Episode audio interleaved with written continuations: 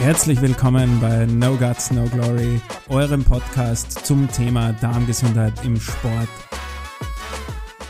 Herzlich willkommen zu einer neuen Folge von No Guts, No Glory, deinem Podcast zum Thema Darmgesundheit im Sport. Und heute haben wir ein ganz, ganz interessantes Thema für euch Warum sollt ihr das nächste Mal, wenn ihr an einer Labestation vorbeilauft und ein Elektrolytgetränk haben wollt, na, eigentlich nach einem Hypo schreien und nicht nach einem ISO? Ja, ihr habt schon richtig gehört. Und warum das so ist, das beantwortet euch heute wieder unsere Expertin hier bei uns im Podcast, Simone Kumhofer, unsere Sport- und Ernährungswissenschaftlerin. Hallo Simone. Hallo Christian. Ja, danke Simone, dass du auch wieder dabei bist und heute nehmen wir uns mal einem Thema an, mit, über das wir schon mit sehr, sehr vielen von euch auch während der heurigen Triathlon-Saison bei vielen Bewerben gesprochen haben, wo wir auch vor Ort waren, wo für viele doch einmal sehr, sehr faszinierend war, was wir ihnen eigentlich auch erzählt haben über unser eigenes Sportgetränk und was doch so besonders dran ist und warum das Ganze Sinn macht. Und das ist einfach, weil Carbotonic hypoton ist im Gegensatz zu vielen Sportgetränken, die isoton sind. Jetzt sind das zwei Begriffe. Den einen kennt man schon immer, ein ISO, ja, das ist ein Sportgetränk, davon hat man immer gesprochen. Aber was ist jetzt eigentlich ein hypotones Sportgetränk? Simone, klär uns mal ein bisschen über die beiden Begriffe auf, bitte. Ja, also die meisten von unseren Athleten oder überhaupt im Sport, wenn man an Sportgetränke denkt, denkt man immer an das ISO, also an das isotone Sportgetränk. Und da gibt es aber begriffliche Unterschiede zwischen Isoton, Hypoton und Hyperton. Und das, auf das gehen wir jetzt ganz kurz ein, weil, schon, wie du es schon eingehend erwähnt hast, ähm, wäre es eigentlich vernünftiger zu rufen, bitte Hypo und nicht ISO ähm, bei der Labestation. Was heißt denn jetzt ISO? Also ISO bedeutet quasi gleich wie. Also das isotonische Getränk hat die gleiche Teilchenkonzentration wie die des Bluts. Und im Vergleich dazu, das hypotone Getränk hat eine geringere Teilchen, also eine niedrigere Hypo unter, also eine niedrigere Teilchenkonzentration als das Blut. Und diese wissenschaftlichen Untersuchungen der letzten Jahre in der Sporternährungswissenschaft haben gezeigt, dass hypotone Getränke eigentlich eine bessere Aufnahme und Verträglichkeit aufweisen.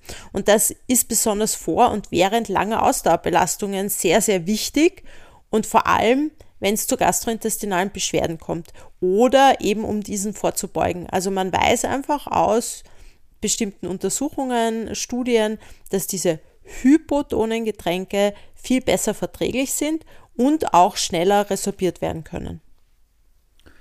Ja, jetzt hast du uns grundsätzlich einmal die zwei Begriffe erklärt und einmal dargelegt, okay, was ist eigentlich der Unterschied zwischen Hypoton und Isoton. Aber woher kommt es jetzt eigentlich oder warum waren oder sind Sportgetränke bis heute dann eigentlich vorwiegend Isoton? Das kann ich dir jetzt eigentlich ehrlich gesagt gar nicht so erklären, ähm, weil man eben bis vor kurzer Zeit grundsätzlich davon ausgegangen ist, dass es keinen großen Unterschied macht. Man hat gewusst, also das war schon klar, dass Hyperton, also quasi eine größere Teilchenkonzentration ähm, als die des Blutes in einem Getränk negativ assoziiert sind. Also das wusste man. Und man hat eben gesehen, okay, wenn die Teilchenkonzentration gleich ist, dann funktioniert das ganz gut. Aber mittlerweile, und die Forschung entwickelt sich da ja auch immer weiter, äh, man hat auch mehr Möglichkeiten, das überhaupt ähm, zu messen und zu erforschen. Und da weiß man jetzt einfach seit einiger Zeit, dass Hypoton noch besser ist als Isoton. Und der Markt, also quasi die Wirtschaft, reagiert natürlich dann immer erst zeitverzögert darauf. Deswegen sind halt noch sehr viele gängige Sportgetränke eigentlich Isoton. Hm, Hyperton wären zum Beispiel ja aber auch Energy Drinks oder ähm, Softdrinks. Also wenn wir jetzt an Labestationen denken, da steht doch immer wieder das ein oder andere ähm, Energy-Getränk herum oder aber auch ein ganz gängiger ähm, Softdrink, den wir auch alle nach dem Training ganz gern zu uns nehmen. Und die beiden, die sind absolut hyperton. Das heißt, hier haben wir eine höhere Teilchenkonzentration als im Blut und damit einen höheren osmotischen Druck als das Blut aufweist, also Hyperton. Und da kommt es ganz gern eben zu gastrointestinalen Beschwerden, weil durch dieses Konzentrationsgefälle dann vor allem im Darm Wasser hineingezogen wird, um das eben auszugleichen. Und dann kommt es ganz gern zu Durchfällen und das kennt der ein oder andere Athlet ja auch aus dem Rennen. Und um dem eben vorzubeugen, sollte man eigentlich auf Hypertone während der Belastung wirklich verzichten. Nach der Belastung ist es grundsätzlich nicht so problematisch. Also da haben wir auch eine sehr schnelle Auffüllung der Kohlenhydrate, weil sie auch sehr energiereich sind. Also da kann es nach der Belastung durchaus sinnvoll sein und das weiß man ja auch, so ein eisgekühltes Cola aus der Dose nach einer langen Radausfahrt oder nach einem harten Lauftraining, das kann manchmal schon richtig, richtig gut tun und man fühlt sich gleich wieder viel besser.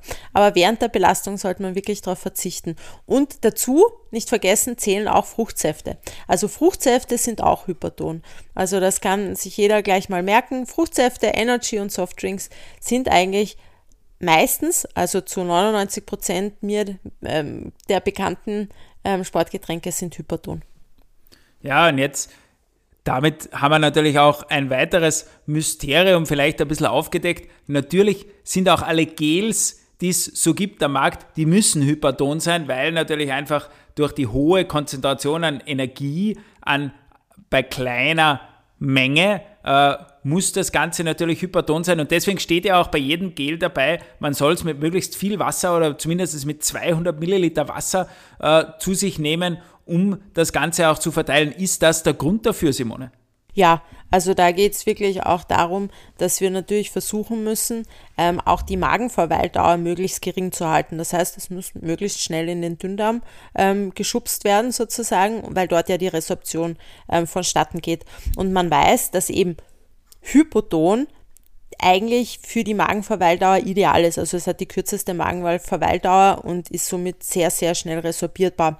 Also wenn, wenn man Pech hat und quasi nur ein Gel runterstopft, dann bleibt es einfach im Magen liegen. Und ähm, wer schon mal in den Genuss gekommen ist, ähm, sich zu übergeben während einem Rennen oder nach einem Rennen, hat das vielleicht schon das ein oder andere Mal live miterlebt, wie das dann ausschaut.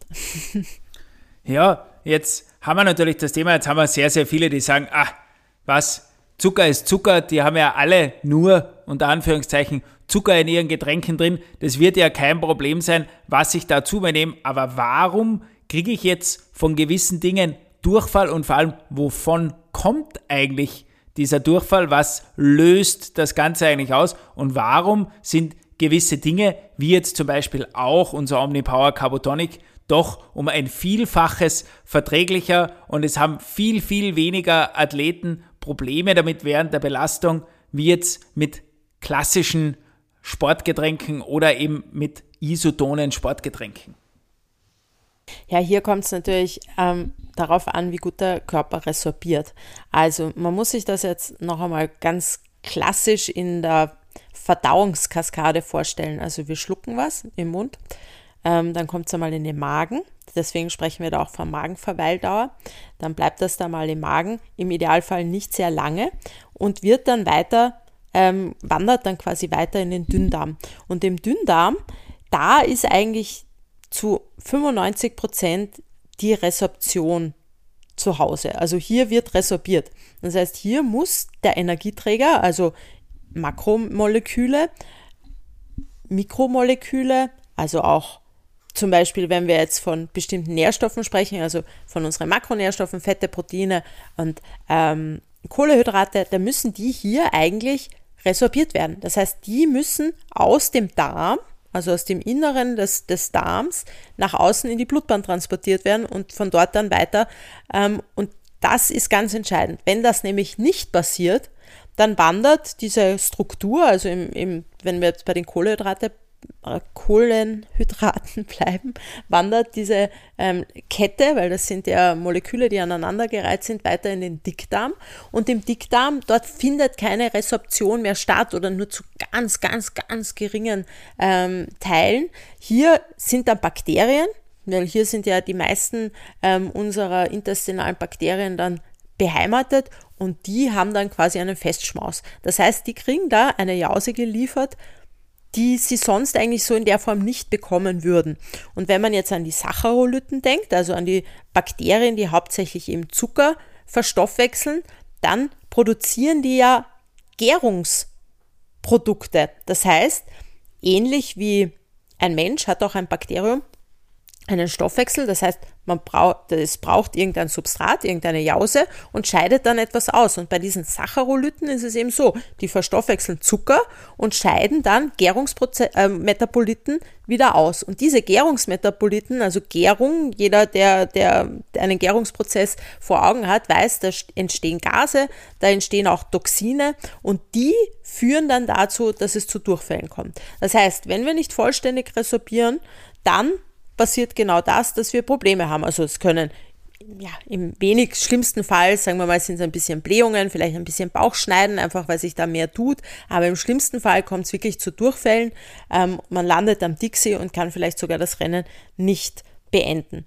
Und da ist natürlich ganz entscheidend, dass wir solche Produkte zu uns nehmen, wo wir auch wissen, dass sie sehr gut resorbierbar sind, ohne wenig Aufwand, weil der Körper natürlich unter Belastung alles andere im Sinn hat, nur nicht quasi zu verdauen, weil weniger durchblutet. Also Magen-Darm-Trakt ähm, ist ja schon bei nur 70 Prozent unserer VO2 Max schon zu 60 bis 70 Prozent minder durchblutet. Das heißt, da muss man sich ungefähr vorstellen, wenn man einen lockeren Dauerlauf macht, dann ist diese Kapazität überhaupt nicht mehr gegeben. Geschweige denn, wenn wir in einem Rennen sind und da eigentlich ähm, quasi schon sehr, sehr hohe Intensitäten an unseren Körper ähm, stellen, dann ist einfach diese, diese quasi diese Minderdurchblutung weg von Magen-Darm-Trakt hin zur arbeitenden Mus Muskulatur ganz entscheidend, dass natürlich auch Resorption eine viel, viel schwierigere ist.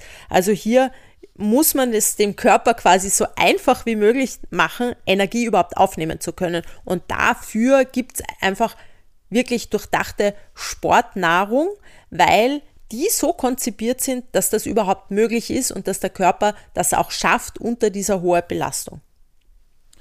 Ja, jetzt hast du das ja schon wieder sehr, sehr ausführlich erklärt. Wir haben das ja auch in einem unserer vorhergegangenen Podcasts ja schon besprochen. Da können wir ja auch noch einmal darauf verweisen. Das war ja auch in unserem Podcast, wo es um das Thema Ernährung bei Hitzerennen gegangen ist. Ja, jetzt wieder sehr, sehr aktuell. Äh, Hawaii naht mit großen Schritten. Da werden ja auch dieses Mal sehr, sehr viele Österreicher und deutsche Athleten am Start stehen.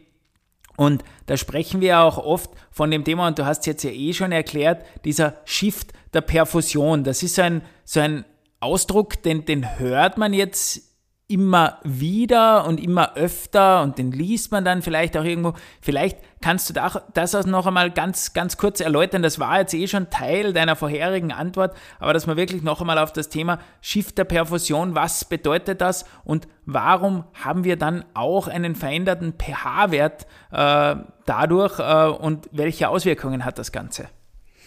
Ja, also das ist, glaube ich, eigentlich das ganz Entscheidendste, um Sporternährung oder Energieaufnahme im Sport oder während der Belastung besser verstehen zu können. Also man muss sich das so vorstellen, wenn wir uns bewegen, dann braucht natürlich die Muskulatur, die gefordert wird, um diese Bewegung auszuführen, sehr viel Blut. Weil Blutfluss ist natürlich auch Nährstoffbereitstellung, Sauerstoffbereitstellung und damit diese ganzen Stoffwechselprozesse, damit auch die Muskulatur sich so kontrahiert, wie sie für die Bewegungsausführung kontrahieren muss, ähm, quasi gebraucht werden. Das fällt quasi zu Negativlasten vieler anderen Organe sozusagen. Also der Magen, der Darm wird während der Bewegung einfach weniger durchblutet und Shift der Perfusion heißt dann einfach, dass es da quasi zu einer Umverteilung des Blutflusses kommt, dorthin, wo es wirklich gebraucht wird. Und wenn man jetzt an die Evolution denkt, wenn wir ähm, in der Steinzeit vor einem Säbelzahntiger geflohen sind, dann mussten wir einfach schnell weglaufen. Da ging es um Leben und Tod und Verdauung, Resorption war in dem Moment eigentlich nicht vorrangig entscheidend, weil das musste ja schnell gehen. Und da sind wir jetzt auch schon genau bei dem Problem. Wir können uns schnell, sehr schnell, sehr kurz bewegen. Aber umso länger die Dauer wird, Umso weniger intensiv ist natürlich auch die Belastung, aber irgendwann stoßen wir trotzdem an unsere energetischen Reserven, wenn es nicht so locker ist, dass wir ähm, hauptsächlich Fette verstoffwechseln, von denen jeder von uns, egal wie schlank und ähm, durchtrainiert er auch sein mag, genug haben. Das heißt, wenn wir im anaeroben Bereich unterwegs sind, dann brauchen wir einfach Kohlenhydrate. Und diese Kohlenhydrate, die sind endlich im Körper. Das heißt, unsere Glykogenspeicher in der Muskulatur, in der Leber und ein bisschen im Blut, die sind schneller mal erschöpft. Und wenn sie erschöpft sind, dann müssen wir einfach, um diese Intensität über eine längere Dauer aufrechterhalten zu können, Energie zuführen. So, und jetzt ist es natürlich, da, da kommt jetzt genau quasi die, diese, dieses große Gap ähm, zustande. Einerseits der Magen, der Darm ist weniger durchblutet. Wir wollen aber diese Intensität weiter aufrechterhalten. Das heißt, wir müssen Energie zuführen und wir müssen resorbieren können. Und wenn der Magen, der Darm weniger durchblutet ist, dann hat er einerseits natürlich auch weniger Sauerstoff zur Verfügung. Ähm, weniger Sauerstoff kann im schlimmsten Fall zu einer, also wenn's, wenn überhaupt nicht durchblutet wird, dann kommt es da natürlich auch zu zellulären Schäden, weil die Zelle einfach auch Sauerstoff braucht, um ihren ähm, Prozess aufrechtzuerhalten. Aber im, im noch abgespeckter Form ist es einmal so, Blutfluss ist Sauerstoffversorgung, Nährstoffversorgung, das heißt die Kofaktoren, alles, was wir dazu brauchen, um ähm, Energiebereitstellung aufrechtzuerhalten, ähm, ist vermindert. Aber ganz entscheidend, Blutfluss ist auch immer Kühlung. Und Wer ist ganz abhängig von Temperatur? Unser pH-Wert. Also unser pH-Wert ist ganz, ganz stark temperaturabhängig und die, der pH-Wert ist entscheidend, um unsere Enzymaktivität aufrechtzuerhalten. Das heißt, Enzyme, die ja für die Spaltung dieser hm, Nährstoffe, die wir zu uns nehmen, zuständig sind. Also ich erkläre es immer, das sind wie Scheren und diese Scheren zerschneiden eben diese großen ähm, Strukturen in kleinere Teile, damit sie auch resorbiert werden können. Und diese Enzyme, also diese Scheren, sind abhängig davon, dass der pH-Wert passt. Also da ist der Spielraum relativ gering. Und wenn ich natürlich jetzt weniger Durchblutung habe, die Temperatur meistens ansteigt, die Aktivität der Enzyme sich zum Negativen verändert, das heißt die Enzymaktivität nimmt ab, dann ist auch quasi die Zerteilungsfunktion dieser großen ähm, Molekülketten eine schlechtere und dadurch kann schlechter resorbiert werden. Und genau das ist ganz entscheidend. Also natürlich, hier gibt es auch einen Anpassungsprozess. Ähnlich wie wir Muskulatur, kardiovaskuläre Systeme trainieren, trainieren wir auch das. Das heißt, ähm, der Körper lernt mit der Zeit auch besser damit umzugehen, dass er in der Belastung resorbieren muss. Und da kommen wir jetzt zum nächsten Punkt. Ich nehme dir quasi die Frage, glaube ich, schon vorweg. Das kann man trainieren. Ja, wie du richtig sagst, das, das, das kann man trainieren, da kann man, da kann man was dafür tun, aber auch das haben wir, haben wir natürlich schon auch ausführlich besprochen. Ein Thema, was wir heute noch ein bisschen ausführlicher darauf eingehen sollten, ist natürlich, jetzt haben wir schon viel darüber gesprochen, ja, ähm, Carbotonic von Omnipower ist ähm, Hypoton. Wie erkenne ich jetzt eigentlich als User, äh, ob mein Sportgetränk Isoton oder Hypoton ist? Naja, im Idealfall ähm, ist es beschrieben, weil äh, kein Hersteller, kein Produzent kann davon ausgehen, dass ähm, jeder von uns so tief in der Materie ist und da quasi ein Experte ist.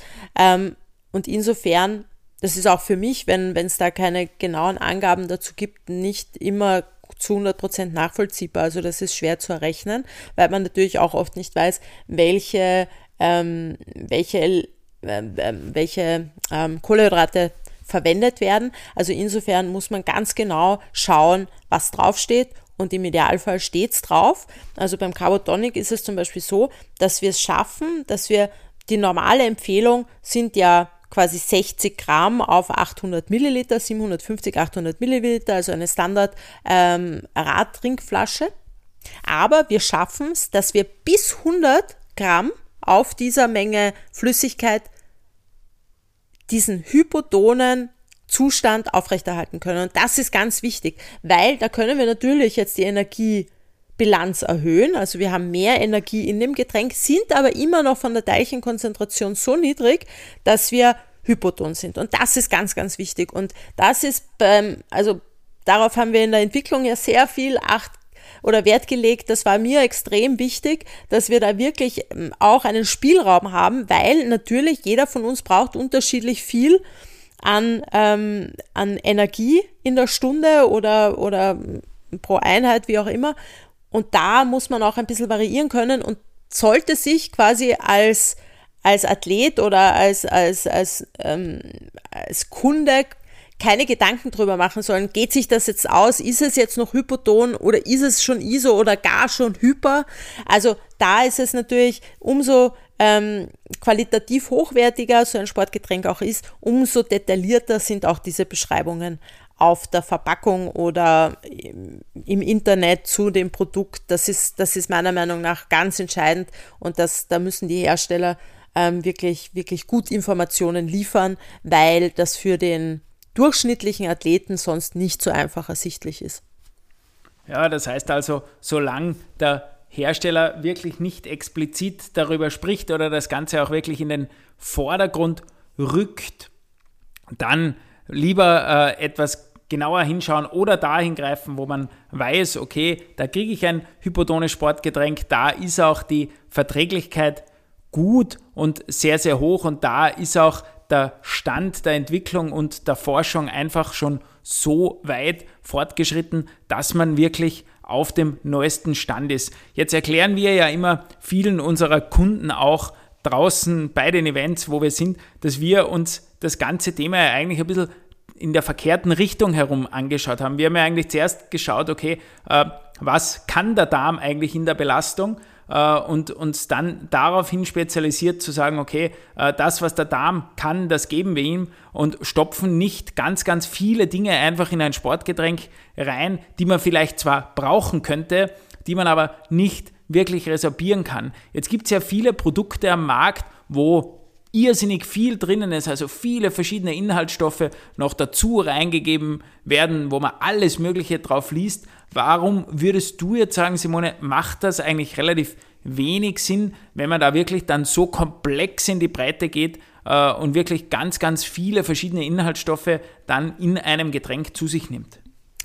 Ähm, ja, also ich würde sogar noch einen Schritt weiter gehen. Also wir haben uns quasi nicht dem heran, wir sind der ganzen Sache ähm, quasi vom Worst Case ausgegangen. Also wir haben uns angeschaut, was ist eigentlich die Problematik? Weil was der Darm im Idealfall kann, das ist schön und gut, aber wir wissen ja aus unserer Arbeit bei Omnibiotik beim Institut Allergosan, wo wir uns ja hauptsächlich mit Darmgesundheit, mit Reizdarm, mit ähm, Unverträglichkeiten beschäftigen, dass das in kaum einem Fall heutzutage bei auch gesunden Leuten noch so möglich ist. Das heißt, dass die Kapazität zu 100 Prozent vorhanden ist, sondern im Laufe ähm, eines Lebens kommt es hier zu ganz massiven Veränderungen und eben zu Problemen. Und genau so sind wir an die Sache dann herangegangen. Und man muss sich jetzt natürlich vorstellen, jetzt habe ich schon erklärt oder versucht zu erklären, dass wir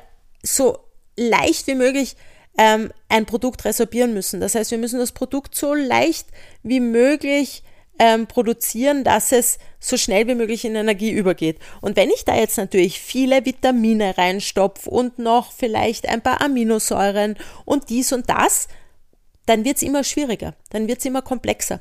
Und wenn man sich anschaut, vor hm, fünf bis sieben, acht Jahren waren Sportgetränke wirklich auch schon sehr mit Vitaminen, mit B-Vitaminen vollgestopft und Zink und das und hin und her. Alles eine super Idee. Nur, ich mache es dem Körper in Wirklichkeit schwerer. Ich mache es ihm schwerer, weil unter Belastung ist das alles eine zusätzliche Last. Und da ist man dann jetzt eben wieder weggegangen davon und versucht es eigentlich so plain, also so pure, so rein wie möglich zu machen. Und das funktioniert anscheinend aktuell am besten. Vielleicht haben wir irgendwann auch Möglichkeiten, noch zusätzliche ähm, Vitalstoffe, nenne ich sie jetzt mal, auch leichter resorbierbar zu machen und dann können wir sie wieder mit reinnehmen. Also aus aktueller Sicht macht sehr wenig Sinn. Und wenn man sich jetzt sehr viele, sehr stark beworbene und propagierte ähm, Dinge, die aktuell so am Markt herumschwirren, anschaut, da muss man sich natürlich auch immer die Frage stellen, in welcher Dosierung ist denn diese, sind denn diese ganzen Vitalstoffe da überhaupt drinnen? Weil die sind dann meistens so niedrig dosiert. Es ist zwar von allem ein bisschen was drinnen, aber von nichts gescheit viel. Und da stellt sich mir dann die Frage, ob das nicht nur Geldmacherei ist ähm, und eben viel Marketing, weil aus ernährungswissenschaftlicher, ernährungsmedizinischer oder sportmedizinischer Sicht gibt es da überhaupt keine oder Orte molekular, wie auch immer man das, äh, welcher von Seite, von welcher Seite man das auch ähm, angehen möchte, gibt es da überhaupt keine Sinnhaftigkeit. Also da stellt sich, stellen sich mir manchmal wirklich die Nackenhaare auf. Das sind Produkte, die kosten echt einen Haufen Geld und es ist unglaublich viel Verschiedenes drinnen, aber nichts gescheit dosiert. Und dann frage ich mich, für was soll denn das gut sein? Ja, und damit kommen wir heute auch schon wieder zum Ende. Ihr seht, das ist doch ein sehr, sehr komplexes Thema, das wir auch heute wieder für euch angegangen sind. Wie gesagt, nächstes Jahr beim Apfelland Triathlon am Stubenbergsee, wo man sich ja bereits anmelden kann, äh, nächstes Jahr bereits Ende Mai äh, am Pfingstwochenende, 25. 26. Mai, wird es bei den Labestationen kein ISO mehr geben. Wenn wer nach einem ISO ruft, dann kriegt er nichts. Ihr ruft am besten alle nach einem Hypo, weil dann bekommt ihr ja auch ein Carbotonic bei den Labestationen. Aber Simone, danke auch heute wieder für deine Zeit, äh, dass du das Ganze noch einmal für unsere Hörer aufgebröselt hast, damit jetzt alle auch noch einmal einen genaueren Zugang dazu haben, was passiert da eigentlich und warum machen die das, was sie machen und vor allem für sehr, sehr viele, die ja wirklich verwundert sind, warum funktioniert das eigentlich um so viel besser wie so vieles andere, was ich vorher probiert habe. Ganz, ganz tolle Feedbacks, die wir mittlerweile ja draußen von euch bekommen, wo viele einfach sagen, okay, wie, ich probiere wirklich schon sehr, sehr lange, sehr, sehr viel äh, und das ist wirklich das, das erste Produkt, das ich gut vertrage und mit dem ich keine Probleme habe. Das freut uns natürlich immens von euch zu hören. Das treibt uns auch jeden Tag an, weiterzumachen und auch neue Produkte für euch in der Pipeline zu haben, die dann zukünftig kommen werden. Von meiner Seite war es das für heute. Ich sage wieder Danke fürs Zuhören. Simone, die letzten Worte gehören wie jedes Mal, dies, auch dieses Mal wieder dir. Ja, danke Christian. Und wie gesagt, ähm, der Christian hat schon gesagt, wir freuen uns mega über Feedback. Also Feedback zum Podcast, Feedback zu den Produkten und wir freuen uns auch wirklich über ähm, eure Fragen, über eure Anregungen. Auch Kritik ist herzlich willkommen, wenn sie konstruktiv ist, weil wir versuchen uns natürlich zu verbessern. Also schreibt uns, gebt uns ein Feedback und dann können wir uns noch besser auf eure Wünsche ähm, abstimmen und vielleicht auch in der Produktentwicklung das ein oder andere einbauen, was mich natürlich besonders freuen wird. Und in diesem Sinne ähm, wünsche ich allen ein schönes Training und wie gesagt, wir sehen uns alle spätestens wieder beim Apfelland-Triathlon und die Anmeldung ist offen. Ich werde mich jetzt auch mal anmelden. Vielleicht endlich mal auf einer anderen Distanz. Tschüss!